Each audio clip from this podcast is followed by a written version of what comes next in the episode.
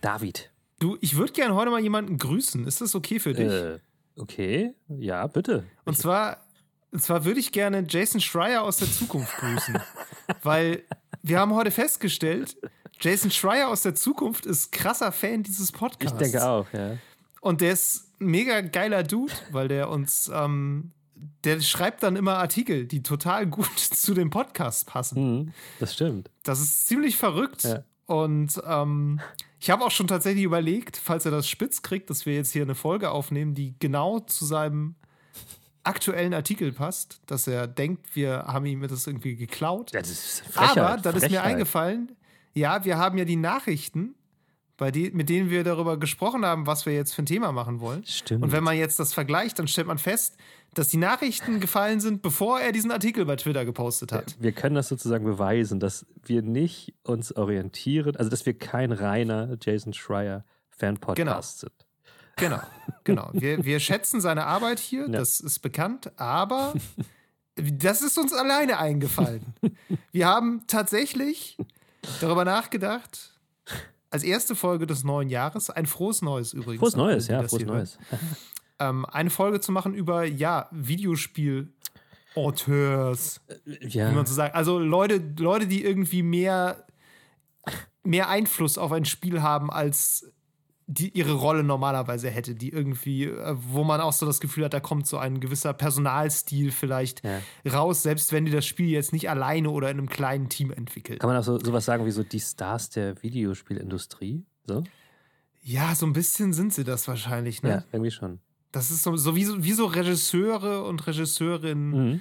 aber eben dann eben für Videospiele. Und ja, genau, das haben wir uns überlegt, dazu machen wir eine Folge. Und dann hat Jason Schreier bei Bloomberg einen Artikel veröffentlicht über das neue Spiel von Ken Levine, dem Macher von Bioshock. Ja.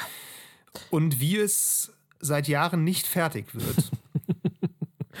ähm, ja, und da standen auch noch einige sehr interessante Dinge zu diesem ganzen Themenkomplex auch noch drin, Ja, er- die wir natürlich dankbar aufnehmen. Und er hat, um er hat tatsächlich auch selbst äh, wörtlich den Wortlaut Auteur und so benutzt. Und dann dachten wir so, hä, das kann ja, kann ja wirklich nicht sein. Also, hä, schon wieder? Weil letztes Mal, oder war das letztes Mal? Das ist schon mal passiert, ne? Ich meine auch, das wäre schon mal passiert. da haben wir auch, das war die, das war die NFT-Folge. Da haben wir, ich meine, gut, das war ist natürlich auch ein Thema, was. das lag natürlich in der Luft. das ist so. das muss man sagen. aber dass das denn direkt dann wieder passiert, und das ist jetzt ein Thema, was wirklich nicht so Talk of the Town ist, würde ich jetzt mal behaupten, diese Auteurgeschichte. Und trotzdem hat er schon wieder bei uns abgeguckt. Also weiß ich nicht. ja, Jason Schreier aus der Zukunft spricht Deutsch und ist Fan. Oder hat einen guten Übersetzer. Ja, oder irgendwie so, so eine Babelfisch-Übersetzungs-Podcast-App. Ja, genau. Das wäre das wär übrigens die Geschäftsidee. Oder den echten Babelfisch, je nachdem, wie weit er in der Zukunft ist, hat er einen Babelfisch im Ohr. Ist gut. Ja, also schöne Grüße Bestimmt wird es so sein. Gut, ja, damit äh, würde ich sagen, haben wir unser Thema für heute etabliert, Meru. Und ähm, Ja. damit wir das so tun, wie wir fast immer, außer in der Jahresendfolge, würde ich sagen, erzähl doch mal kurz, was du so zwischen den Tagen sozusagen gespielt hast. Ja, also tatsächlich nicht viel. Ähm, ich war nämlich äh, mit der Familie im Harz in einem abgeschiedenen kleinen Waldhütchen, ähm, beziehungsweise Berghütchen mit Kamin und äh, habe da der Natur gelauscht, eben, und beziehungsweise habe sie nicht gehört, weil es war sehr still. Ähm, es gab auch kaum. Hä? Du hast die Natur nicht gehört, weil es war sehr es still. war es- die Natur war auch still. Ja, also für mich als, als Okay. Stadtopfer ist es einfach ein krasser Kontrast gewesen. So, ich lag eines Morgens an einem Bett und habe versucht, die Umwelt zu hören. Es war einfach Stille. Ist komplette Stille. Ja. Das war sehr schön gewesen. Es gab keinen Schnee, falls du fragst. Ähm, ist aber trotzdem schön gewesen. So. äh, nee, deswegen habe ich da nicht viel zu bieten. Ich war, äh, ich habe nur ein bisschen ähm, mal so zwischendurch ähm, XCOM Enemy Within auf iOS gespielt, was ziemlich gut ist. Haben wir, glaube ich, auch schon mal ganz kurz Okay. angerissen. Allerdings sau schwer. Ähm, Mhm. Ich habe es jetzt sogar auf einfach runtergestellt und schaffe trotzdem viele Sachen einfach nicht. Ist halt so ein, wie gesagt, wir haben schon mal drüber gesprochen, äh, ein äh, rundenbasiertes äh, Strategiespiel mit sehr vielen unterschiedlichen Gameplay-Loops, Permadeath und so weiter und so fort. Echt cool, kann, man, kann ich empfehlen. Also auch für, für iOS kommt gut. Äh, wofür, wovon ich aber dann eigentlich mehr sprechen wollte, ist, ich habe zu Weihnachten was bekommen, nämlich ein Perplexus 3D-Rätsel. Äh, ich, hatte, ich hatte da schon mal kurz in irgendeinem so Signal-Chat oder sowas ein Foto, glaube ich, reingepostet.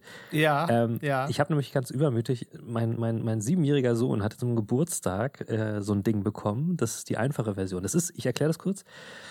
Das ist eine Art Plastikkugel, die ist durchsichtig und da drinnen ist ein 3D-Labyrinth, durch das Mhm. man eine kleine Metallkugel durchmanövrieren muss, indem man diesen, diesen Kugel halt in alle Richtungen dreht. Mhm. Und äh, das ist sehr spannend. Und da gibt es halt alle möglichen Hindernisse. Da gibt es Treppchen, da gibt es äh, äh, so, so kleine Pfade, die nur auf einer Seite eine Begrenzung haben und so weiter. Und das Ding kullert halt ganz, ganz oft hier immer raus. Also der Kleine hat, glaube ich, 75 Stationen und dein größter Gegner, wenn du das bespielst, ist halt der Frust, der dich überkommt, wenn du das nicht schaffst, weil du musst wieder ganz von Anfang anfangen dann, natürlich. Ja. So, ich habe das dann nach zwei, drei Abenden habe ich den geschafft, den mein kleiner Sohn geschenkt bekommen hat und habe mir dann in meinem jugendlichen ähm, Übermut zu Weihnachten die schwere Version mit 125 Stationen gewünscht. Die ist ungefähr so groß wie ein handelsüblicher Fußball.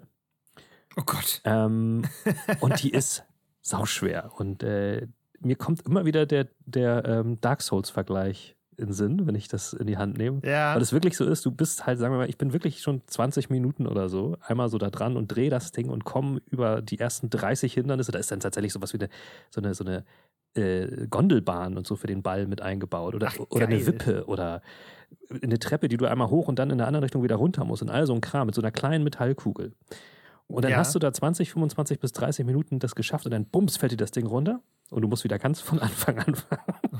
es ist einfach, es ist richtig, richtig geil. Aber es ist halt Dark Ja, Souls. ich dachte auch, ja, ich dachte auch, als du das in diesem Chat gepostet hast, so, ja, das ist auch noch auf einer anderen Ebene Dark Souls, weil es sieht auch ein bisschen aus wie so ein Dark Souls-Level. Ich glaube, du hast es den kleinen gepostet. Ja.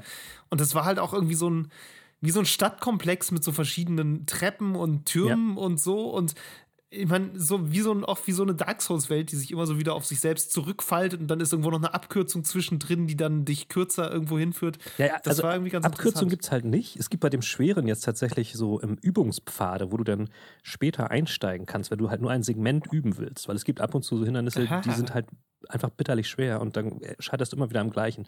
Ähm, aber das wäre noch eine Möglichkeit fürs Lizenzgame, sag ich mal so, wenn man jetzt so ein, sagen wir mal, so ein Bloodborne Lizenzperplexus auf den Markt bringen würde. Ich glaube, das wäre also das ist eine richtig gute Geschäftsidee. So wie so ein Flipper-Automat, Ja. Bloodborne-Pinball, halt dann als Perplexus. Ja, Finde ich gut. ich, also, ich hoffe, das hört jetzt keiner, weil dann werde ich das nämlich versuchen anzuleiern. So, ähm, ja, und ich denke gerade, dass Dark Souls Pinball eigentlich auch ganz geil das wäre. stimmt. Weißt du, in der Ja? Mitte mit diesem, mit diesem Leuchtfeuer, das hat bestimmt schon mal jemand gemacht. Ich google das Mach später. das mal. Also auf jeden Das Fall muss es geben. kann ich das sehr empfehlen. Perplexus äh, 3D-Puzzle. Also ich sitze, ich habe, wie gesagt, ich habe, glaube ich, mein Maximum war irgendwie 42 Stationen von 125 jetzt. Ähm, wenn jemand sich für sowas Hm. interessiert, sehr gerne. Das ist ein gutes Geschenk und es ist, kommt an ein fieses Videospiel gut ran. Hat nur nicht so ein gutes narratives Ja. Design, aber das kann man halt auch noch vielleicht irgendwie hinkriegen. Ja, Ja, man könnte ja so Magnetdinger machen, wo der Ball dann rüberrollt und dann erzählt das was. Und ja mit so. dann fängt es Oh. immer wieder von vorne an, jedes Mal. So aus so, einer Krass. Schepper, so einem scheppernden Piezo-Lautsprecher, so richtig nervig. Ja, oder halt, du machst so eine, so eine Companion-App dazu, die dann immer an Stationen was aus. Oh, aber jetzt, jetzt geht's los. Auch nicht Der schlecht. Dark Souls Perplexus mit, mit einer Companion-App mit Audiobegleitung. Ich drehe völlig am Rad. Ich muss das gleich aufschreiben. Das Lustigste daran ist, dass Dark Souls ja jetzt auch nicht gerade für, naja, für gutes narratives Design schon, aber nicht für sonderlich stringentes narratives Design bekannt ist. Ja, das ist richtig. Aber, aber ich glaube, für, für Perplexus, Perplexus würde es reichen. Das ist schon, ist Ja. schon cool. Ist schon cool. Ähm, Ah. Ja, das, ähm, das ist, was ich gespielt habe und meine Geschäftsidee für 2022. David, wie sieht es bei dir aus? Ja, ähm, Geschäftsidee kann ich nicht mit dienen bisher. Vielleicht entwickeln wir da jetzt auch noch eine. Sehr gut. Ähm, ich habe tatsächlich auch nicht so viel Videospielmäßiges gespielt. Ähm, Du warst auch im Urlaub, Ich habe ne? mir genau, ich war auch im Urlaub. Ich war ähm, bei meinen Eltern erst und dann war ich noch äh, am Steinhuder Meer in der Nähe von Hannover Hm. über die ähm, über Silvester, was sehr schön war und sehr ruhig auch. Ähm, nee, ich habe ich hab tatsächlich aber so was ähnliches wie du, nämlich äh, Mario und Rabbits. Habe ich mir jetzt endlich mal diesen DLC zugeholt. Das Oh. ist ja sozusagen das bessere XCOM, wie ich immer sage. Auf jeden Fall das buntere XCOM. Ähm, nein, besser ist es wahrscheinlich. Also ich vielleicht ist es gleich gut. Ich muss Äh, XCOM eigentlich mal spielen. Ja, ich, ich muss gerade sagen, weil was echt fehlt, ist das Permadeath, weil das ist echt ein cooles Ding bei den Spielen. ja. Ja. Ja, das ich. Ja, Nee, echt, das ist cool. Glaub mir, glaub mir. okay, okay. Naja, jedenfalls, das, da habe ich den DLC gespielt, den Donkey Kong DLC, der irgendwie auch ganz, ganz cool ist. Also nochmal mit, mit Donkey Kong, so ein neuer Spielfigur, der hat nochmal so bestimmte Fähigkeiten. Mhm. Und du hast nochmal eine ganz neue Kampagne, also da ist auch wirklich was, was drin. Mhm, so. Das hat mich so über Weihnachten ganz gut beschäftigt. Und dann habe ich tatsächlich ein äh, Kartenspiel gespielt, von dem ich mal erzählen möchte. Miro, du hast ja auch schon mal so ein bisschen von Brett- und Kartenspielen erzählt. Ja. Und dieses Mal habe ich auch mal eins anzubieten. Mhm. Ähm, nämlich ein äh, Kartenspiel namens Fantastische Reiche. Okay. Der deutsche Titel ist ziemlich behämmert. Der englische ist Fantasy Realms, der ist mäßig besser, aber klingt halt cool. ähm, das ist im Grunde ein Deckbuilding-Spiel im Mikroformat. Okay. So ein bisschen, als würde man ohne Regeln zu lesen Magic the Gathering spielen. Und das Spiel ist vorbei, nachdem man seine Starthand zusammen hat. Was? So. Ich erkläre dir das doch einfach. Pass auf. Im Grunde ist es so: Es gibt einen Stapel Karten. Jede Person zieht sieben Karten. Und danach zieht man immer eine und legt eine ab in die Mitte. Ja. Die die werden alle einfach nebeneinander in die Mitte gelegt. Und man kann sich mal aussuchen, ob man vom Stapel zieht oder aus der Mitte zieht. Und wenn in der Mitte zehn Karten liegen, dann zeigen alle ihre Hand vor und die Person mit der höchsten Punktzahl gewinnt. So ein bisschen wie Poker. Ja, nur dass es bei Poker keine Elfen und Zauberinnen und Einhörner und alle möglichen anderen Zauberdinger gibt. Also es ist ein Fantasy-Spiel, so vom Thema her. Und das funktioniert eben immer so, du hast verschiedene Kartentypen, sag ich mal. Also es gibt sowas wie Anführer, Zauberer, Bestie, Wetter, Flamme, Flut, also so verschiedene Kategorien von Karten. In jeder dieser Kategorien gibt es fünf verschiedene Karten. Und das funktioniert dann so, dass sie sich eben immer gegenseitig beeinflussen und du quasi so Synergien finden musst. Also du hast dann meinetwegen irgendeine Bestie, die kriegt halt einen Bonus, wenn du auch noch eine andere Karte hast, mit einem, die einen anderen Namen hat. Oder, oder Ja. irgendein Land, was einen Bonus gibt, wenn du eine Bestie hast oder einen Zauberer. Oder irgendwas gibt einen Malus. Da gibt so einen Drachen, der gibt 40 Punkte Minus, wenn du keinen Zauberer hast. Oha. So. Und du musst eben versuchen, dir durch dieses Ziehen und Ablegen dann sieben Karten zusammenzusammeln, die eine möglichst geile Synergie haben. Ja. Also im Grunde genau das, was du bei einem Sammelkartenspiel machst, wenn du dir ein Deck zusammenstellst, wo du ja auch immer guckst, du willst eine möglichst gute Synergie.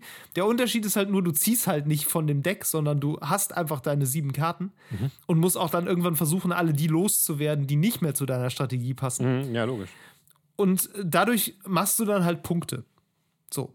Das ist super einfach. So, du, das, ich habe wirklich, wir haben die Anleitung einmal gelesen und dann war es gut. Dann konnte man das einfach spielen, weil die ganzen Regeln stehen ja im Grunde auf den Karten. So, du weißt halt irgendwo, okay, da gibt es einen Punktwert und wie der Punktwert manipuliert und beeinflusst wird durch verschiedene Karten, die du halt auch noch hast, das passiert dann eben alles einfach nur über den Text auf den Karten. Wow. Total geiles, elegantes Spiel. Fand ich äh, wirklich gut. Wir haben das echt sehr, sehr, sehr viel über, ähm, über Silvester gespielt. Und ähm, ja, das äh, kann ich sehr empfehlen. Wie heißt das ein nochmal? sehr gutes, ein sehr gutes Spiel. Fantastische Reiche. Okay. Und das kann man, kann man das zu, zu wie vielen Leuten kann man das spielen? Man kann das, also ich glaube, zu dritt ist es am besten. Ja. Ich glaube, man kann es auch zu viert vielleicht sogar spielen. Wir waren halt zu dritt. Ähm, wir haben es auch mal zu zweit gespielt. Es gibt so eine Zweispieler-Variante. Da äh, ist es so, da, da hat man nicht sieben Karten vom Anfang an au- auf der Hand, sondern man zieht immer erstmal zwei und legt dann eine ab, bis dann beide sieben auf der Hand haben. Ah. Das ist ein bisschen so, als würde man draften eigentlich. Mhm, Ich weiß nicht, ob dir das was sagt. Bei Sammelkartenspielen draften? Ich kenne das aus dem American Football, glaube ich. Das könnte tatsächlich so ähnlich sein. Also, Draft beim Sammelkartenspiel ist im Grunde, du hast meinetwegen mehrere Magic, so Booster, me- mehrere Magic Booster. Da sind ja 15 zufällig sortierte Karten drin. Okay, ja. Mhm. Und dann ist es so, du sitzt mit mehreren Leuten am Tisch und dann gibt es eine bestimmte Anzahl Booster und dann macht, macht immer jede Person so einen Booster auf, guckt sich die Karten an, verdeckt, nimmt eine Karte raus, die sie für ihr Deck haben will und dann wird der Booster weitergegeben, sodass man sich quasi live on the fly so ein Deck zusammenbaut, mit dem man dann gegen die anderen spielen muss. Das sind natürlich nie so wahnsinnig gute Decks, weil du mit dem arbeiten musst, was du kriegst. Aber dadurch hast du halt so einen sehr spontanen Charakter. Und ähm, ja, das ist, das ist Draften. Ah ja, okay. Und so ähnlich ist das dann der Zweitspieler-Variante Zweitspieler-Variante auch. Du draftest dir erstmal deine Hand zusammen und danach hast du dann die Möglichkeit, die noch zu optimieren. Genau. Meine Güte, ja, das klingt super. Also ähm, solche, solche Spielgeschichten, also so Karten- und Brettspiele äh, bin ich auch großer Fan von. Äh, ja. Wir haben zu Weihnachten auch äh, Activity Junior, Junior gekriegt, auch ganz nett. Aber gut, ist was anderes. Ah, okay. Sehr gut.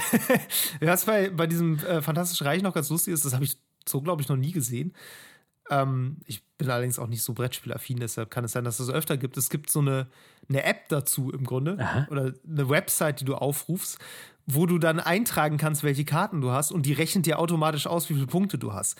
Weil das wird sonst relativ schnell ganz schön kompliziert, wo du dann, äh, ne, wenn du, kannst dir vorstellen, wenn du eine Karte hast und die hat dann Synergien mit zwei anderen Karten und kriegt dann da Plus- und Minuspunkte Ja, und die ja. musst du dann irgendwie aufaddieren und abziehen. Und dann gibt es auch noch teilweise so Joker-Karten, die den Kartentyp von einer Karte verändern können, sodass du dann sozusagen eine Karte umwandeln kannst und die zählt dann auf einmal für andere Boni oder Mali. Das äh, wird relativ schnell kompliziert und wenn du das kannst du einfach schön alles in der App eintippen, dann gibt, spuckt die dir die Punktzahl aus und fertig. Das ist ganz geil. Cool. es gibt auch einen Blog dabei zum Rechnen, das haben wir überhaupt nicht gemacht. ähm, ja, Ja, das klingt super. empfehle ich. Ja, äh, ist wahrscheinlich auch nicht so besonders teuer, oder? So Ich Kartenspiele? denke nicht. Nee, ich, ja. äh, wir haben das geliehen, aber das ist so ein, Okay. das sind 53 Karten und eine, und eine Anleitung. Mehr ist da nicht Ja. drin. ja, cool. Das habe ich Lust, mir mal anzugucken. Ja, super. Ja, mach das mal. Sehr cool. Ja, cool. Ja, dann haben wir ein relativ analoges Vorspiel diesmal gehabt. Dann ähm, Tatsächlich. können wir jetzt ja mal einsteigen in die digitale Welt der Auteurs. Das machen wir.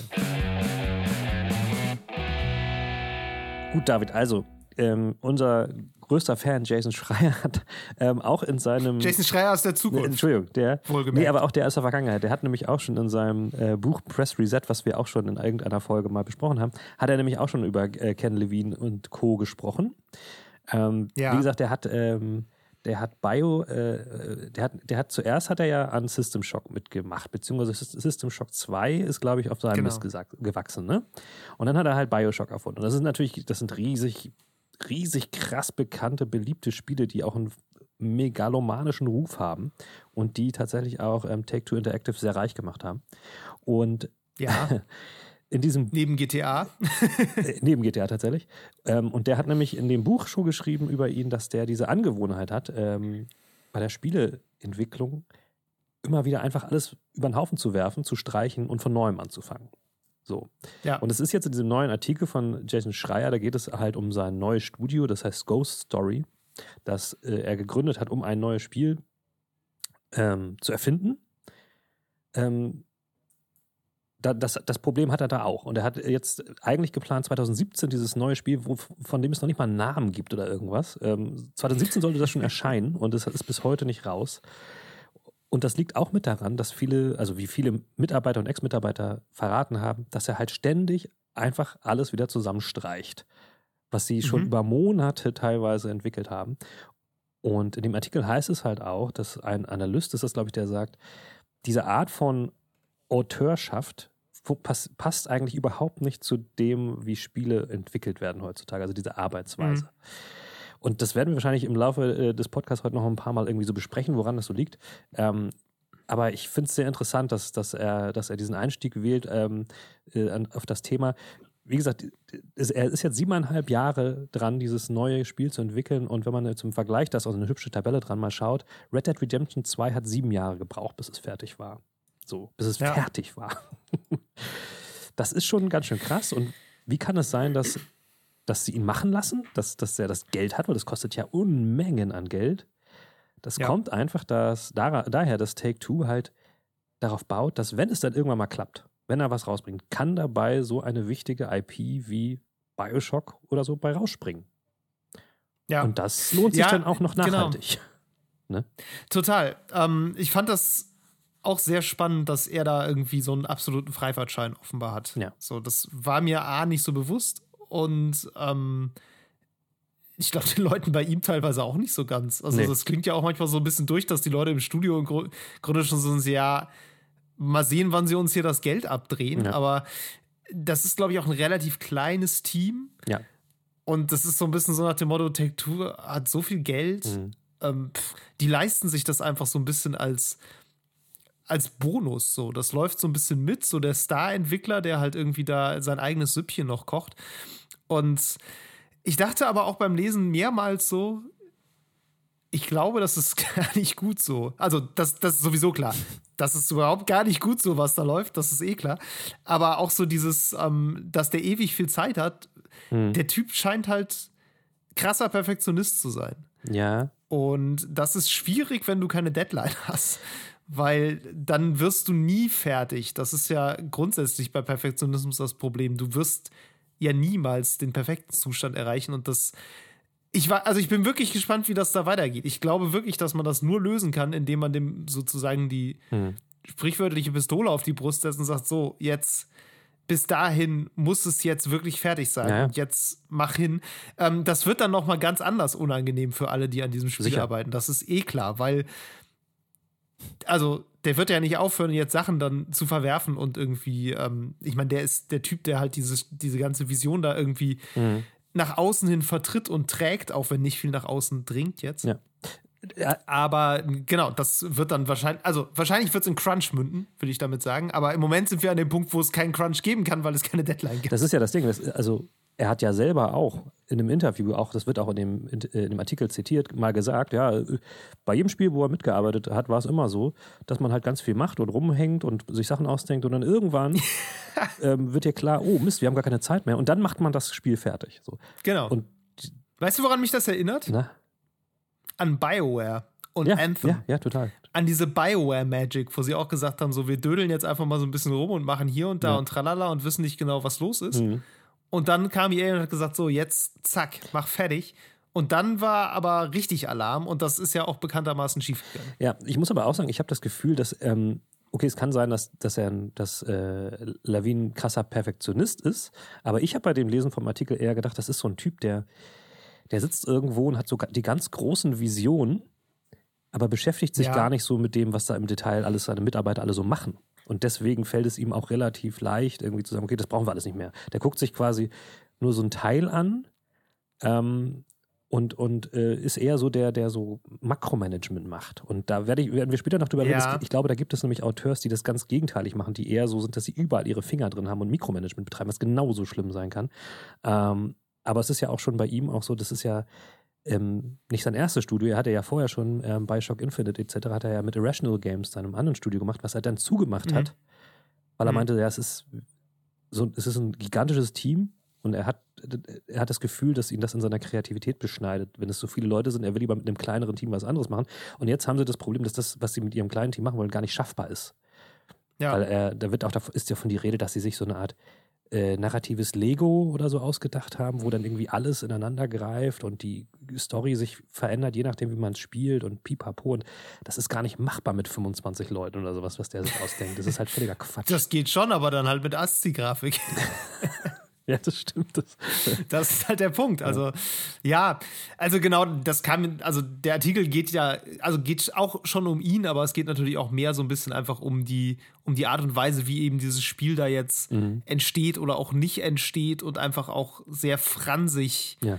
zu sein scheint. Auch weil er ja irgendwie so ein Typ ist, das steht da ja auch drin so, ne? Dann werden ihm Teile davon gezeigt und die sind natürlich ohne den Kontext, wie die im Spiel sind, mhm. überhaupt nicht so richtig aussagekräftig. Und er sägt das dann aber schon ab, weil er das irgendwie dann ja. doof findet und dann schmeißt er irgendwie die Arbeit weg. Also ganz kurios. Oder, oder er spielt irgendein Spiel, was er cool findet, ein Indie-Game wie Dead Cells oder so, findet er cool und will plötzlich, dass das alles umgebaut wird, dass es auch so genau, ist. Genau, genau.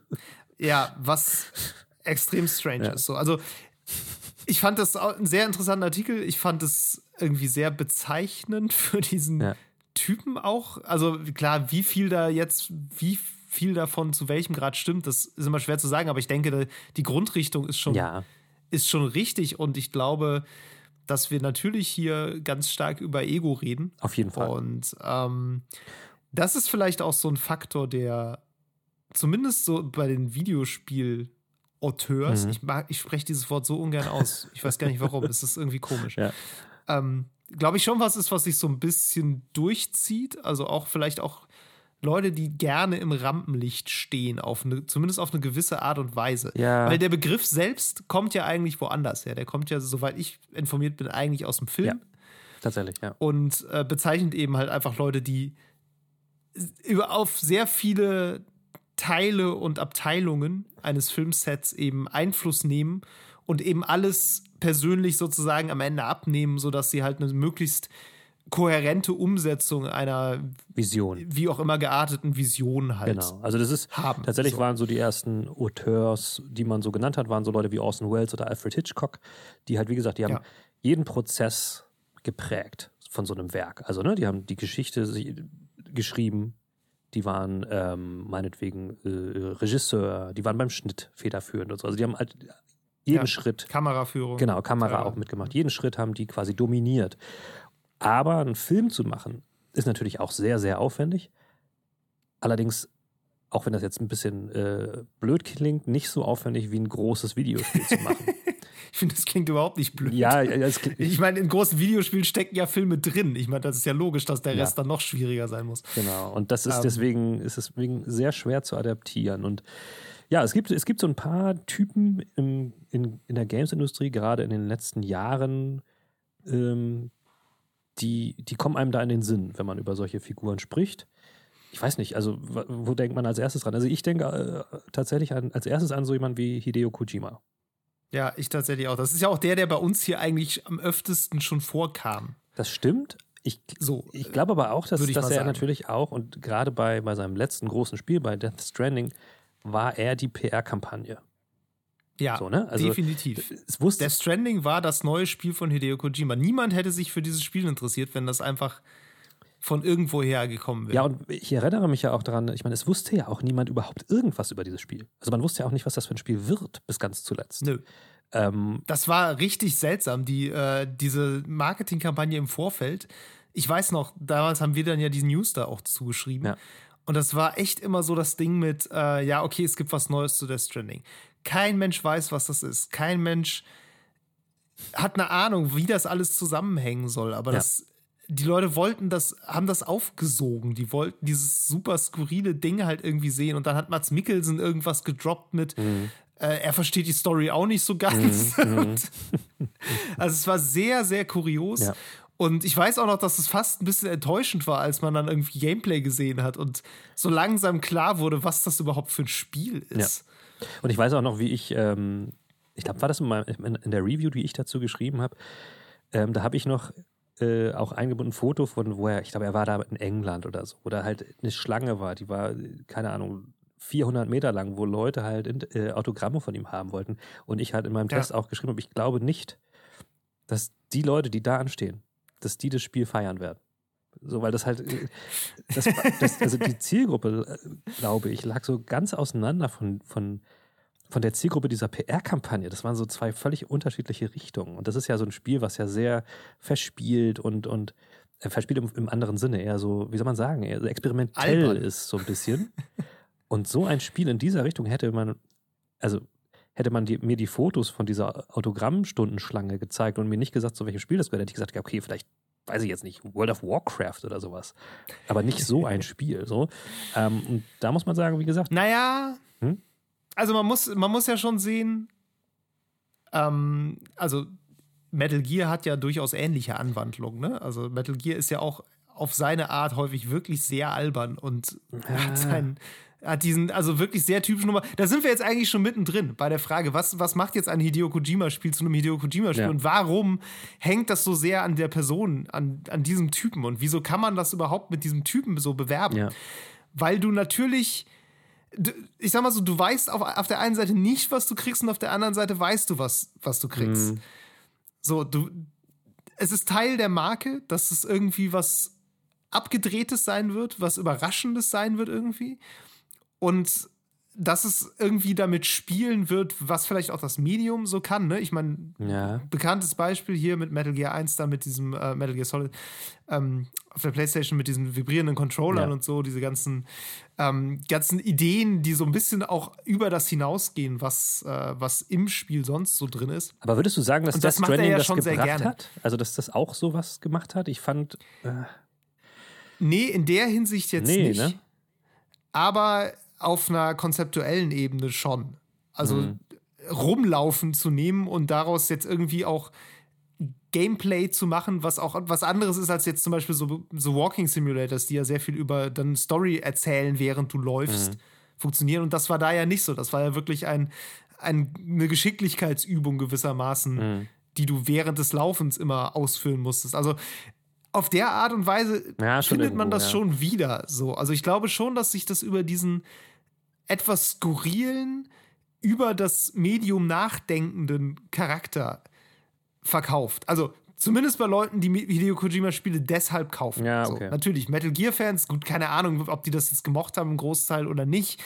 Ähm, ist auch erstmal wurscht, aber ich glaube, der Typ steht halt schon für diese Art von Grenzüberschreitung. Ja. Und glaube ich auch dann tatsächlich für diesen etwas pubertären Humor, Ja, das auch. Ja. der da drin ist. Wobei ich- ich hab Und das Gefühl, der den ist- du ja auch immer wieder Ich findest. glaube, der ist oft in japanischen Spielen so, oder nicht? Also ist mein Gefühl so. Das ist, glaube ich, auch so ein bisschen so ein kann Culture ich Clash. nicht wenig zu sagen tatsächlich, aber nach dem, was ich so über Kojima lese, scheint das schon bei ihm auch nochmal eine Schippe dicker zu sein. Also oder auch einfach was seine Abneigung, sag ich mal, gegen Subtext angeht. Es ist schon Ja, wobei er hat ja, es ist schon sehr on the nose. er hat, er hat ja auch teilweise Subtext drin, der dann aber auch irgendwie ein bisschen dumm ist. Also wenn man jetzt die Benamung der Figuren und so. Aber gut, lass uns nicht zu sehr über St ja, das ist ja gerade kein Subtext. Ja, nee, ich das weiß, ist ja einfach aber- nur so benannt, wie es gemeint Ja. ist. Aber lass uns nicht zu viel über der Stranding an sich sprechen. Also, Nein, aber nein. Ähm, weil wir vorhin darüber geredet haben, über dieses Mikromanagement. Das ist nämlich was, was mir da äh, direkt eingefallen ist. Es gibt so eine Doku auf YouTube, ähm, von der BBC ist die tatsächlich, so Behind the Scenes ähm, von der Stranding, also von der Mhm. Produktion, wo sie tatsächlich auch an den Tagen dort in seinem Studio sind, wo das Spiel fertiggestellt wird. Und da habe ich den Eindruck bekommen, auch wenn das natürlich nur ein ganz kurzer, ein kleines Fenster ist, ein kurzer Ausschnitt in diesem Prozess, dass Kojima nämlich jemand ist, der krasses Mikromanagement betreibt, der sozusagen Mhm. sich von jedem Mitarbeiter da nochmal genau zeigen lässt, was der jetzt gerade gemacht hat, ob ihm das gefällt und dann halt das nochmal kontrolliert und ändert und nochmal so Anmerkungen hat zu, zu so ganz piefig kleinen Sachen so. Mhm. Und ich glaube, das ist was, was, also ich kenne das selber auch aus der Arbeitswelt, was wirklich dich behindert beim Arbeiten. Hart nervt. Ja, ne, es, es, es stört auch beim Arbeiten und, und, und ähm, vermindert die Produktivität. Das Ja. mag jetzt von Fall zu Fall unterschiedlich sein. Und ich bin natürlich auch nicht in der Spieleentwicklung tätig, keine Ahnung. Aber ich stelle mir das als enorm anstrengend vor, vor allen Dingen, wenn du natürlich in einer künstlerischen Tätigkeit ähm, dort tätig bist. Ja. Und dann wird dir gesagt, ja, nee, mach mal das hier noch so und das mach mal das noch da. Ähm, aber auch er kann sich das erlauben. Es ist sein Werk. Es wird komplett über ihn verkauft. Sony hat das nur über ihn vermarktet und Sony hat ihm ganz offensichtlich auch einen absoluten Freifahrtschein ausgestellt. ähm, das merkt man schon daran, wenn man dieses Spiel mal vergleicht mit allen anderen Exclusives, die mit Millionen ähm, finanziert wurden. Ähm, Ja. Das, aber ich glaube dennoch, es gibt halt völlig unterschiedliche Typen. So ein Levine, glaube ich, eher, also kann ich auch überhaupt nicht beurte- beurteilen, aber ich hatte den Eindruck nach dem Lesen des Buches und dieses Artikels, dass er gar nicht so ein Typ ist, der sich so dafür interessiert, für das, was auf dem äh, operativen Level da das Fußvolk erledigt. Er ist eher so einer, der irgendwo sitzt und sich große Konzepte ausdenkt. Und ich glaube, ähm, deswegen ist es auch nicht Ja. immer gleich, diese Problematik, die da entstehen kann durch sowas. Nee, das stimmt. Das scheint, scheint unterschiedlich zu sein. Also ich glaube, Levine ist jemand, der dann eher auf, die, auf Milestones guckt und dann an den Milestones anfängt, irgendwie auszusortieren. Und bei Kojima ist es dann eher so, ja. Du, also, ich sag mal so, bei Ken Levine arbeitest du eventuell den, den äh, ganzen März umsonst, Ja. weil du alles wegschmeißt. Bei Kojima kann es passieren, dass du jeden dritten Mittwoch umsonst arbeitest, weil er dir jedes Mal irgendwie über die Schulter guckt und sagt: Nee, das jetzt aber nicht, mach nochmal so. Ja. Oder, oder dann sagst du, ich, mach, das- ich mach's lieber selber. Was, genau. was auch ganz schlimm Oder ist. das. ja, ja. Nee, genau. Aber ähm, ich denke, ähneln Ja. tut sich das Ganze eben in einem, einer gewissen Kontrolle über das Ganze. Mhm.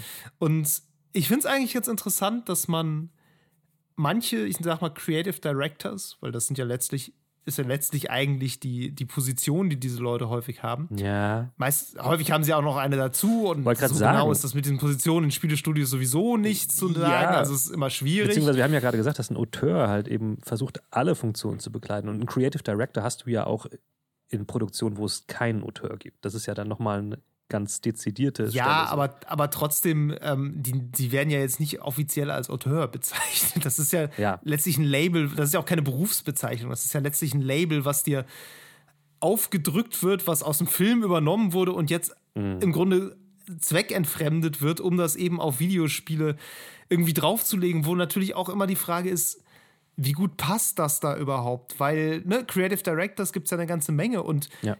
Spiele werden ja immer, also die Spiele, die rauskommen, sind ja auch irgendwie mal fertig geworden. Ähm, die einen sagen so, die anderen so, je nach Spiel. Ja. Ähm, und die haben ja auch eine, eine Ausrichtung in einer gewissen Art, ne? Also eine kreative Richtung, die haben ein Art-Design, die haben ein Sounddesign Ja. und so weiter. Und das ist ja auch alles mal zusammengelaufen an irgendeiner Stelle. Das ist ja nicht komplett irgendwie von unterschiedlichen Abteilungen gebaut worden und dann, dann propft man das zusammen und dann passt es. Also da, da steht ja auch ein Konzept hinter. Ja, na klar. Ich finde es einfach interessant, dass man bei den meisten Spielen gar nicht so sehr da diese Handschrift sieht oder nicht so sehr auf diese Handschrift achtet. Mhm. Ich meine, was mir noch einfällt, so ein Typ, der halt auch so bekannt dafür ist, ist so jemand wie Tim Schafer, Ja. ähm, der hier Monkey Island gemacht hat früher, der dann Psy äh, Psychonauts gemacht hat und Psychonauts 2, Mhm. der ja auch bekannt ist dafür, also äh, zum Beispiel einen sehr, sehr spezifischen Humor zu haben, Ja. den du auch immer wieder, immer wieder findest. So. Ja. Wo ich aber jetzt gar nicht so genau weiß, ob, also der wird wahrscheinlich nicht die Platforming-Passagen groß irgendwie abnehmen von Psychonauts 2. Also vielleicht auch doch, ich Ja. kenne den Mann nicht, ne? Aber da würde ich jetzt sagen, da ist die, da passiert es vielleicht eher so auf der, auf der schreiberischen Ebene, weil er das meiste wahrscheinlich auch selber schreibt oder zumindest grundlegend konzipiert. Ja, doch, ja. Und das finde ich irgendwie interessant, dass es dann wiederum Spiele gibt, die ja auch so eine Richtung haben, aber trotzdem nicht so mit diesem Auteurstempel Mhm. versehen werden. God of War ist tatsächlich ein ganz interessantes Beispiel da, finde ich, weil das ist so ein Spiel, finde ich, das steht auf der Kippe. Ähm, jetzt die, ich rede über die Neuauflage Ja. für PS4, also das Reboot quasi, mh, wo ja Cory Barlog irgendwie sehr, sehr stark involviert war. Die vorigen Teile waren ja, glaube ich, mehr von ähm, hier David Jaffe. Ja. Der war da, glaube ich, äh, der Erfinder des Ganzen oder hat es maßgeblich mitgeprägt. So. Und Cory Barlog hat es dann da eben übernommen. Und ich finde da, dass der über die, die Marketingphase so ein bisschen zu diesem Auteur aufgebaut wurde, Ja. fast. Ja. So, also es gab ja auch diese Dokumentation dazu und dann wurde es auch immer sehr viel daran geknüpft, dass das ja eine Geschichte ist, eben so eine Vater-Sohn-Geschichte, wo er dann in Interviews immer war mit ja, dass er auch Vater geworden ist und dass er das deshalb sehr viel da reingegeben hat und so. Also man hat so eine persönliche Bindung dieser Spieleentwicklung an ihn vorgenommen. Ja. Trotzdem glaube ich nicht, dass der in, auf so eine Art und Weise da jetzt äh, gearbeitet hat, unbedingt wie, wie ein Kojima das machen würde. So. Und den, den Unterschied finde ich spannend. Das, das stimmt. Also ich glaube, und das trifft auch für Tim Schafer zu, dass es schon ja auch bei so einem Game Director oder Creative Director ist es ja auch die Aufgabe, dass er alles zusammenbringt. Ja. Aber die Frage ist ja, wie tut er das? Also ne, ist das jemand, der den einzelnen Stationen, Abteilungen, Menschen halt ihre Kompetenzen zuspricht, lässt und sagt, okay, du machst das Beste aus deinem Bereich, und das ist super so und so nehmen wir das? Oder ist es jemand, der sich in alles einmischt und oder alles prägt, richtig operativ? Bei Barlock habe ich tatsächlich das Gefühl, mh, dass diese Rolle ihm, wie du schon sagst, auch so ein bisschen dann zugedacht wurde von der PR, weil das natürlich auch ähm, entlastend wirken kann in der Öffentlichkeit, was, was das Team beziehungsweise dann vielmehr das Produkt angeht. Wenn du jetzt also ne, irgendwann auch gar nicht mehr so viel über das Produkt oder was daran schiefläuft oder, oder was auch immer mit dem Produkt jetzt noch ist, bevor es rauskommt, wenn du da gar nicht so viel drüber reden möchtest, dir sowas aufzubauen, was du stattdessen thematisieren kannst oder hinterfragen kannst oder in Ja. den Mittelpunkt stellen kannst. Ne? Wie ist denn das für dich persönlich, Cory, das Spiel zu entwickeln und so? ja, Dann ja. kann das natürlich auch Vorteile haben. Und ich kann, ich, ich, hatte, ich hatte immer so ein bisschen das Gefühl, dass es bei dem so ist. Ich meine, die- ich fand die Doku super. Ich habe aber auch das Gefühl gehabt, als ich die Doku geguckt habe, ja gut, klar ist der schon, das ist schon so ein dominanter Typ und alles. Aber äh, der ist jetzt niemand, der da bei der Tool-Entwicklung oder, oder bei vielen Sachen da jetzt wirklich jedes Mal wirklich ganz tief die Finger drin hat. Aber ich meine, es ist natürlich auch so, dieses God of War ist ein Spiel, wo es sehr viel über die Story geht und vor allen Dingen auch sehr viel über ähm, ähm, Motion Capturing etc. Und da hat er ja natürlich tatsächlich auch die Regie geführt bei diesen ganzen gecapturten Szenen, wo halt die Schauspieler miteinander interagiert haben. Das heißt, da hat er schon Mhm. sehr viel Einfluss auf die, ja, auf die Botschaft und auf, äh, auf das Narrativ gehabt. Abgesehen davon, dass das mit, mitgeschrieben hat. So. Das ist natürlich bei solchen Spielen was anderes als in, keine Ahnung, anderen Games, wo das nicht so im Mittelpunkt steht. Wobei, wenn ich jetzt so drüber nachdenke, die meisten Spiele, über die wir so gesprochen haben, sind solche Spiele, wo die, wo die Story sehr im Mittelpunkt steht. Und auch, ich meine, ich glaube auch so ein Ähm, Neil Druckmann wird auch bei so Auteurs gerne mal genannt. Wobei auch bei dem habe ich das Gefühl, dass der eher so jemand ist, der, der gerne in den Mittelpunkt gestellt wurde vom Marketing. Ja. Aus den gleichen sein. Gründen, weil man einfach gerne jemanden hat, über den man per- personifiziert das Ganze runterbrechen kann. Ja. Ähm, ist also auch ein Das ist Tool. übrigens ganz interessant, ein äh, Beispiel, wo das nicht funktioniert hat. Ich weiß nicht, erinnerst du dich noch an Disintegration? Ja, Äh, diese, das, äh, dieser Ego-Shooter-Strategie-Hybrid. Genau, was äh, Teil der Werbekampagne war, war immer wieder zu betonen, dass es von Markus Leto gemacht wird, dem äh, Erfinder von Halo. ja. Und ähm, das hat halt überhaupt nicht funktioniert. So, weil das, das Spiel war ein absoluter Flop. Das hat sich, keine Ahnung, 500 Mal verkauft. Ich weiß es nicht. Also wirklich extrem wenig. Es war auch nicht sonderlich gut. Ich fand es sehr schade, weil ich habe mich sehr darauf gefreut. Ich hatte gehofft, dass es besser ist. Gut, war es nicht. Ähm, ja, und da, da hat es halt nicht funktioniert. Und da habe ich auch schon mal so ein bisschen gedacht, ja, warum eigentlich nicht? Ich meine, der war dann jetzt der Studiochef, das war jetzt irgendwie sein, sein Ding. Ja. So, das lief dann über ihn. Er war da auch in Interviews irgendwie, ich glaube, bei den Game Awards. Nee, bei der Gamescom war das. Ja. Ähm, war er beim Interview dann. Und ja, das war so ein bisschen, äh, ich glaube, es war zu diffus. Es war, glaube ich, nicht so richtig klar, was, was macht der Typ da? So, also, und wa- was ist daran jetzt toll, nur weil der Halo erfunden hat? Ja. So, also da, da hat man so gemerkt, da fehlt so ein bisschen vielleicht auch dieser, dieser Personalstil, der ist bei ihm einfach nicht so, nicht so bewusst. So, der, ja, gut, der hat halt an Halo mitgearbeitet, hat da irgendwie super wichtige Sachen gemacht, aber Halo ist halt irgendwie dann einfach da. Ja. So, man kann im Nachhinein, glaube ich, so schwer sagen, auch weil das schon ein bisschen her ist. Was habe ich jetzt zu erwarten, weil dieser Typ daran teilnimmt? So. Ja. Das ist was, was bei Kojima, glaube ich, anders wäre. Es kommt natürlich, glaube ich, auch ganz stark darauf an, wie nimmt die Person diese Rolle an, ne? Ähm, das Ja, können wir jetzt, kann klar, ich jetzt bei dem Mann nicht auch. beurteilen, aber ähm, es ist ja auch nicht immer nötig. Also ich meine, bei, sagen wir jetzt mal einfach mal bei, bei Bungie, da wird das ja auch nicht gemacht. Da gibt es jetzt nicht, klar, man, Nö. kennt die, man kennt die Köpfe so teilweise, aber da gibt es jetzt nicht diesen, diesen Typen, der Bungie repräsentiert. Und das ist eine ganz, ganz, ich glaube, es ist eine bewusste Entscheidung von denen. Ja, Ne? Du hast stimmt. bei Bethesda meinetwegen hast du so einen Todd Howard, der ist immer der, der auf der Bühne steht und den alle so als Gesicht wahrnehmen. So, ich glaube, der hat jetzt Ja. auch nicht bei jedem Game da wirklich äh, den, den Hut auf, vielleicht schon, aber weißt du, ich glaube, das ist eine bewusste Entscheidung, so jemanden nach vorne zu stellen. Und natürlich bei so kleineren Studios, in Anführungszeichen, wie so einem Kojima Productions, das ist ja, natürlich ist das sein Studio. Ne? Das ist, Ja. aber ähm, du hast jetzt auch bei, bei ähm, Sony's äh, Santa Monica Cory, Cory Barlog, das ist nicht sein Studio. Also bei, beileibe Nö, nicht, im Gegenteil. Der macht ja auch jetzt bei God of War 2, glaube ich, was Der, anderes. genau, ne? der Also ist, der ja, ist, glaub da nur so ein bisschen mit, aber der ist, nimmt da nicht die gleiche Rolle wahr. Und ähm, das wird auch seine Gründe haben. Und ich, das sind alles geplante, bewusste Entscheidungen. Deswegen diese Auteurschaft ist, glaube ich, ja, auch nicht immer, immer das, was man so als, als, als Fan, sag ich mal, so, so glaubt, was sie ist. Ähm, Ja. ja. Es ist, glaube ich, auch so ein Begriff, der so sich sehr gut mit so Wünschen und Träumen füllen lässt. Mhm. Ich glaube, das ist ja auch das, was, äh, also natürlich das, was Studios auch wollen, dass du quasi schon allein deshalb das Spiel kaufst, weil es eben von, von der Person ist, die halt auch das andere dann schon gemacht hat. Und das ist vielleicht noch ein bisschen persönlicher auch als jetzt eine Bindung an ein Studio. Ich meine, man kauft ja auch manchmal Spiele, die von Studios kommen. Ja.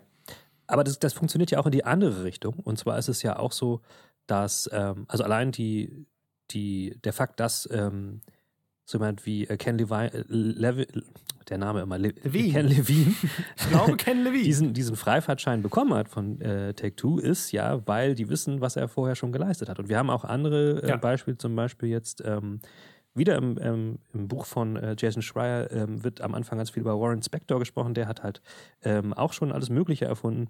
Ähm, und zwar unter anderem auch ähm, hier, na, was hast du jetzt letztens gespielt? D-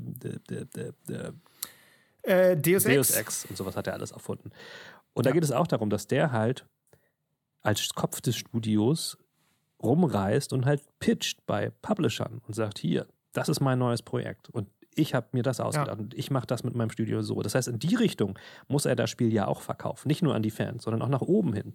Ja, klar. Und ich glaube auch, dass, dass diese Publisher natürlich auch viel besser sich was vorstellen können, unter dem Produkt, was ihnen da jetzt gepitcht wird, wenn sie wissen, ah, das ist der, der hat das und das schon gemacht und das ist sein Plan und der kann ja sowas und das lässt sich natürlich auch gut vermarkten und so. Ähm, ja. Deswegen ist natürlich auch in der, in der Entscheidung vorher schon vom Studio, ja, wie treten wir auf oder wie verkaufen wir unser Produkt, ähm, diese Auteurschaft auch schon eine bewusste Entscheidung. Ähm, deswegen, also das geht nicht nur nach unten zum Kunden, sondern auch nach oben zum Publisher halt äh, viel besser ja. über so, so, eine personifizierte äh, Vision. Ne? Ja, total. Was ich auch noch einen Aspekt finde, den man mal ansprechen sollte, ist, äh, wie sich sowas eigentlich zu so Solo-Entwicklern verhält. Mhm. Weil, sind, wenn du dein ja, Spiel ganz alleine machst, der Autor überhaupt. Dann, dann, genau, dann bist du, dann bist du wirklich der klassische Autor. Ja, also ja. wie wenn du ein Buch schreibst alleine. Mhm. Ähm, ne, jemanden hier wie ähm, Eric Brown von Stardew Valley, den, den, kennt man ja einfach. Das sind halt die Leute, die damit Erfolg hatten. So. Und, ähm, Oder wie ähm, heißt der, der äh, hier äh, ah, Papers, Please und so gemacht hat? Oh. Äh, Luke, äh, Lucas Pope. Lucas Pope ist Luke auch so ein Typ. Lucas Pope, ja. glaube ich. Der auch. Ne? Genau, auch so ein Typ. Genau, da gibt es da eine ganze Reihe und es werden natürlich auch, glaube ich, würde ich mal sagen, werden wahrscheinlich mehr. Ja. So. Ich habe mich vor, boah, ist auch schon ein halbes Jahr her jetzt, boah, Gott, die Zeit, äh, nochmal so, so ein bisschen intensiver für einen Artikel mit, äh, mit diesen Solo-Entwicklern Sehr guter Artikel. Und Dankeschön, wir können auch nochmal Machen wir.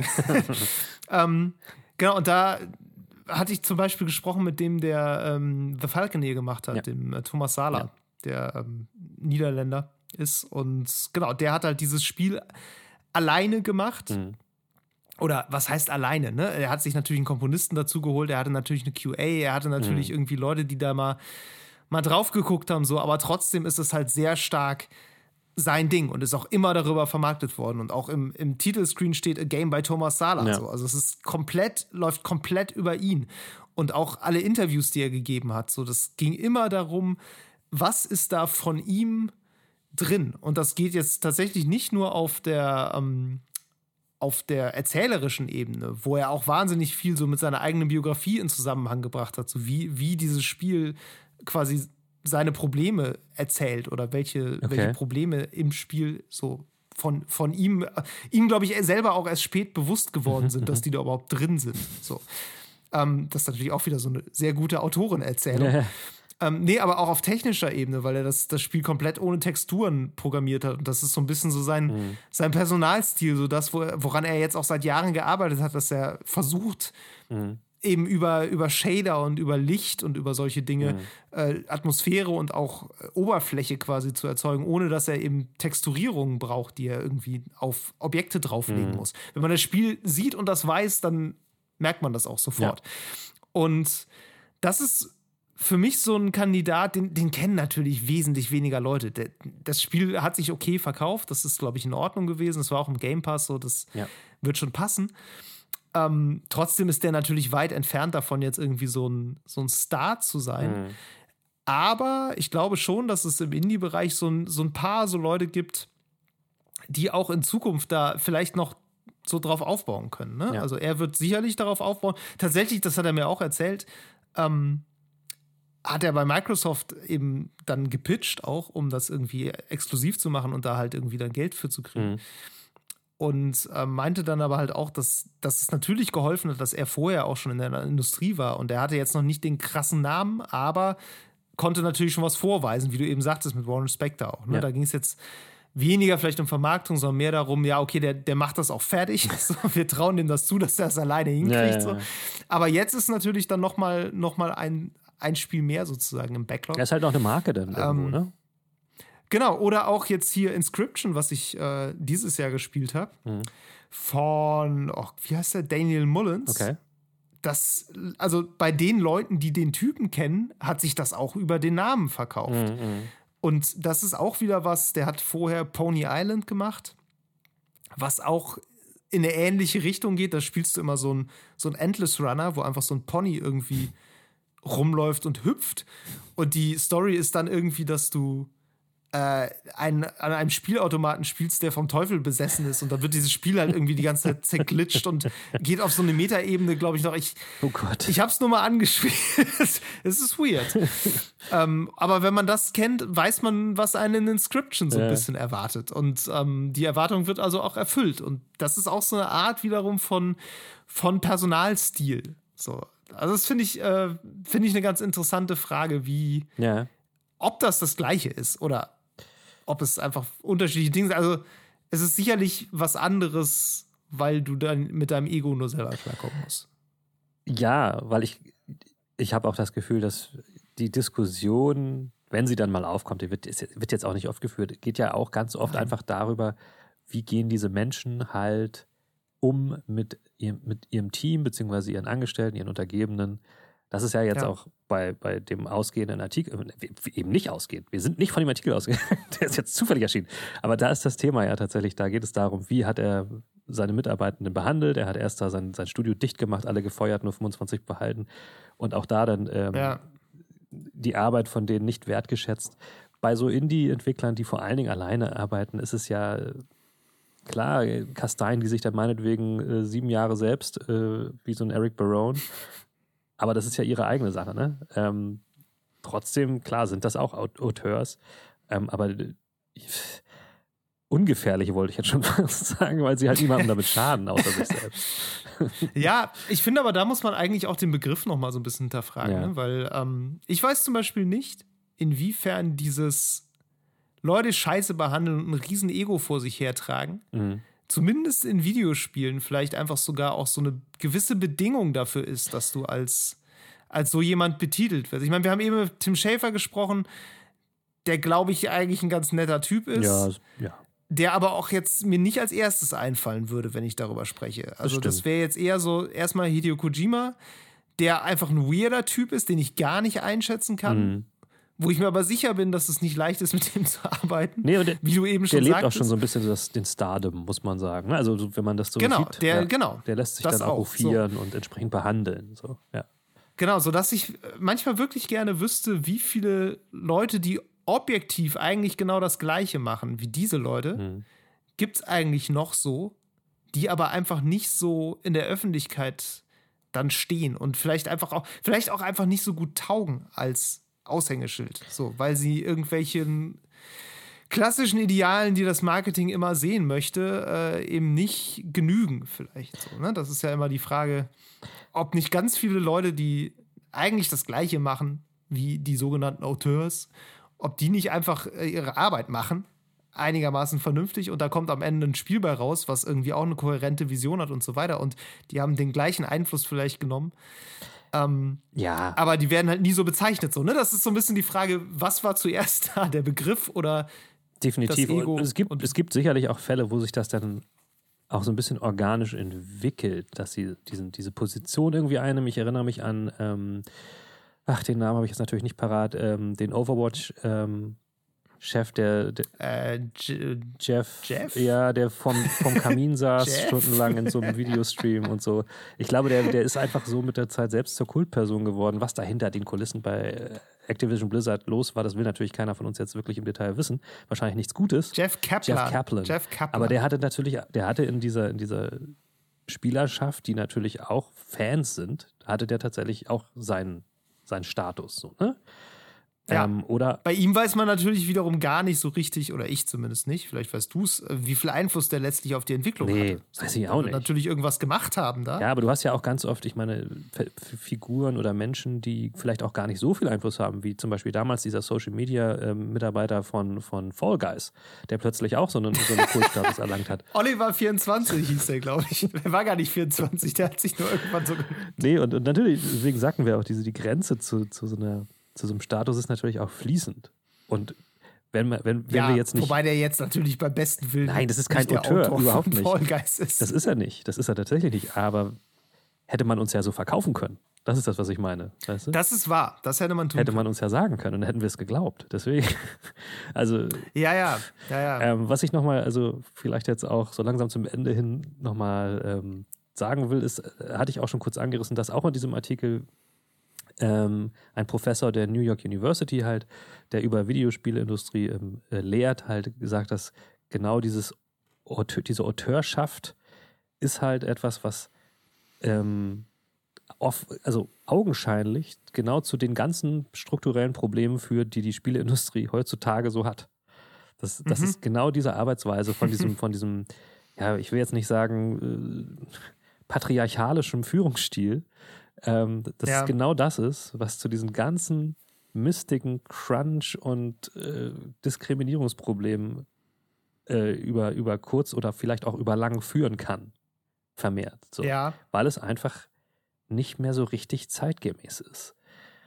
Kann, Wobei ich ja. mir auch da halt die Frage stelle, ne, was, was kommt da zuerst? Weil die Leute kommen ja letztlich auch aus diesem, dieses System bringt die Leute ja auch hervor. So, die, die kommen ja nicht da rein und drücken einem eigentlich gesunden Studio irgendwie jetzt ihren, ihren Führungsstil auf. Also, dass dieser Führungsstil überhaupt akzeptiert und anerkannt ist und ja auch, weiß ich nicht, mit einigem Prestige dann quasi geführt wird, hm. äh, ist ja auch schon eine Folge eigentlich der gesamten Entwicklung dieser Industrie und äh, dieser Branche. Ich kann mir das vorstellen, also dass gerade, was du schon beschrieben hast, solche Einzelentwickler oder Personen, die halt in Indie-Studios, auch wenn sie dann noch nicht so be berühmt sind oder waren, aufgestiegen sind und halt vielleicht auch nicht viel Erfahrung sammeln konnten in Führung, mhm. dass die dann in solche Positionen irgendwie aufsteigen. Das passiert natürlich jetzt nicht von heute auf morgen, aber dass die dann, dass die relativ schnell aufsteigen, ohne das gelernt haben, was man als, als, als Führungspersönlichkeit alles lernen muss, sondern sie, sie können ihre Sache gut, sie können sich ein Spiel ausdenken oder ne, ja. zu Ende führen vielleicht sogar ähm, dass die in so eine Position kommen und dann halt die wichtigen Skills, diese Soft Skills, die man braucht, um mit Menschen umzugehen, sind dann nicht da oder wurden vernachlässigt. Und das kenne ich, wie ich schon sagte, ich kenne, ich hatte auch schon ähm, äh, Vorgesetzte in, in Unternehmen, die halt meinetwegen ursprünglich mal äh, sich selbst alleine was aufgebaut haben, ein Geschäft und äh, mhm. Einzelunternehmer waren und dann irgendwie eine Firma gegründet haben daraus. Die haben aber nie gelernt, wie Management funktioniert. Die haben das einfach gemacht. Die sind einfach ne, self-made-Leute. Ja. Und ich kann mir vorstellen, dass so ein Prozess da auch stattfindet. Und das waren immer die schlechtesten Chefs, die ich hatte, weil die ne, ja. ne, sowas alles nicht mitgekriegt haben mit der Zeit. Auch wenn sie super brillante Geschäftsleute vielleicht waren. Ja. Reicht halt nicht. Nee. Tatsächlich nicht. Reicht auch nicht, sich ein narratives Lego auszudenken. muss auch jemand bauen. Ja. Und man muss die Leute auch fertig werden lassen. Ja. Und das, äh, das scheint gerade ein Problem zu sein. Ich muss sagen, ich bin ein bisschen tatsächlich durch den Artikel perverserweise ein bisschen gespannt geworden auf dieses Spiel, weil ich so dachte, okay, das klingt alles. Also, ich glaube, es klingt gleichzeitig irgendwie neu und gleichzeitig so, als hätten das mittlerweile 50 Leute besser gemacht. Also, es ist so ein bisschen. Ja, äh, ja, ja, genau, genau. Ich weiß nicht, ob da noch jemand drauf wartet. Das habe ich auch gedacht. Und ich, ich glaube, ich, mein Gefühl nach dem Lesen war, dass ich glaube, es kommt nicht mehr raus. Das kann sein. Weiß ich nicht. Ich fand das auch, auch, also die Dynamik ist auch interessant, dass da jetzt auch schon Leute dann gekündigt haben. Ja. Weil die natürlich da festsitzen und wenn du jetzt mal wegen Concept Artist bist und da irgendwie was zeichnest die, den ganzen Tag und dann machst du das jahrelang und das wird immer wieder weggeschmissen, weil der Herr sich wieder was anderes überlegt hat. Und du darfst es nicht zeigen. Ähm, und du darfst es nicht zeigen und du darfst es halt auch nicht äh, in Bewerbungen oder so zeigen. Lebenslauf das oder ist halt ja. wirklich ein Problem, wenn du in einem kreativen Job bist, weil du da immer Arbeitsproben brauchst. Mhm. Und wenn du keine Arbeitsproben schaffen kannst und dann quasi so eine Lehrstelle von zwei Jahren hast, wo du scheinbar nicht gearbeitet ja. hast oder nichts produziert hast, da fragen die dich dann schon so, sag mal, warum sollten wir dich einstellen? Ja. Wer weiß, ob du überhaupt noch zeichnen kannst. Dann so, yeah, yeah. Mhm. Also deshalb sind auch Leute tatsächlich schon gegangen, weil sie gesagt haben, das führt jetzt so nix. Ja. Ähm, Verständlich. Finde ich doof. Ja. ja. kann ich auch verstehen. Naja. So ist das. Mal sehen. So ist Prominenz ist nicht alles. Nee, definitiv nicht. Also klar, ich hätte auch Bock zu sehen, was dieses narrative Lego drauf hat und wie das funktioniert, aber klang jetzt nicht so, als wenn das in naher Zukunft spielbar sein wird, aber ja gut, gucken es wir mal. Muss einfach, das muss einfach der Titel sein, Narrative Legos. Das ist einfach, ist einfach der Titel des Spiels. Fertig. Ich mein, Kann er so rausbringen. Es ist ja auch schon bezeichnet, dass das Studio Ghost Stories heißt, insofern. Ja.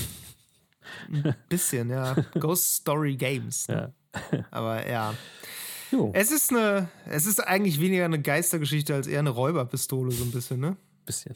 Weiß ich nicht. Gibt's auch, was heißt denn Räuberpistole auf Englisch? Naja, ist auch egal. Äh, Miru. Rubbergun? Ich würde sagen. egal. Robert Gunn. Robert Gunn Studios. Machen wir, machen wir. Ich weiß nicht. Okay. Ja, so nenne ich auf jeden Fall das Äh. Studio, mit dem ich dann meinen mein Dark Souls Perplexus lizenziere. Sehr gut.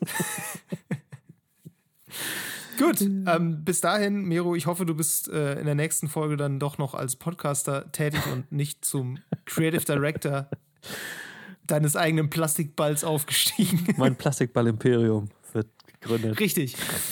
Gut, bis dahin würde ich sagen, äh, danke fürs Zuhören. Bis dann, tschüss. Das war Level Cap Radio Folge 80. Wenn euch die Episode gefallen hat, lasst uns eine nette Bewertung da, abonniert diesen Podcast und empfehlt uns gerne weiter. Lob, Kritik, Anregungen oder Spieletipps gehen an levelcapradio at gmail.com. Auf Twitter findet ihr uns unter @lcrpodcast. Außerdem twittere ich unter @hamlabum und Miro unter @djmiro. Danke fürs Zuhören und bis zum nächsten Mal.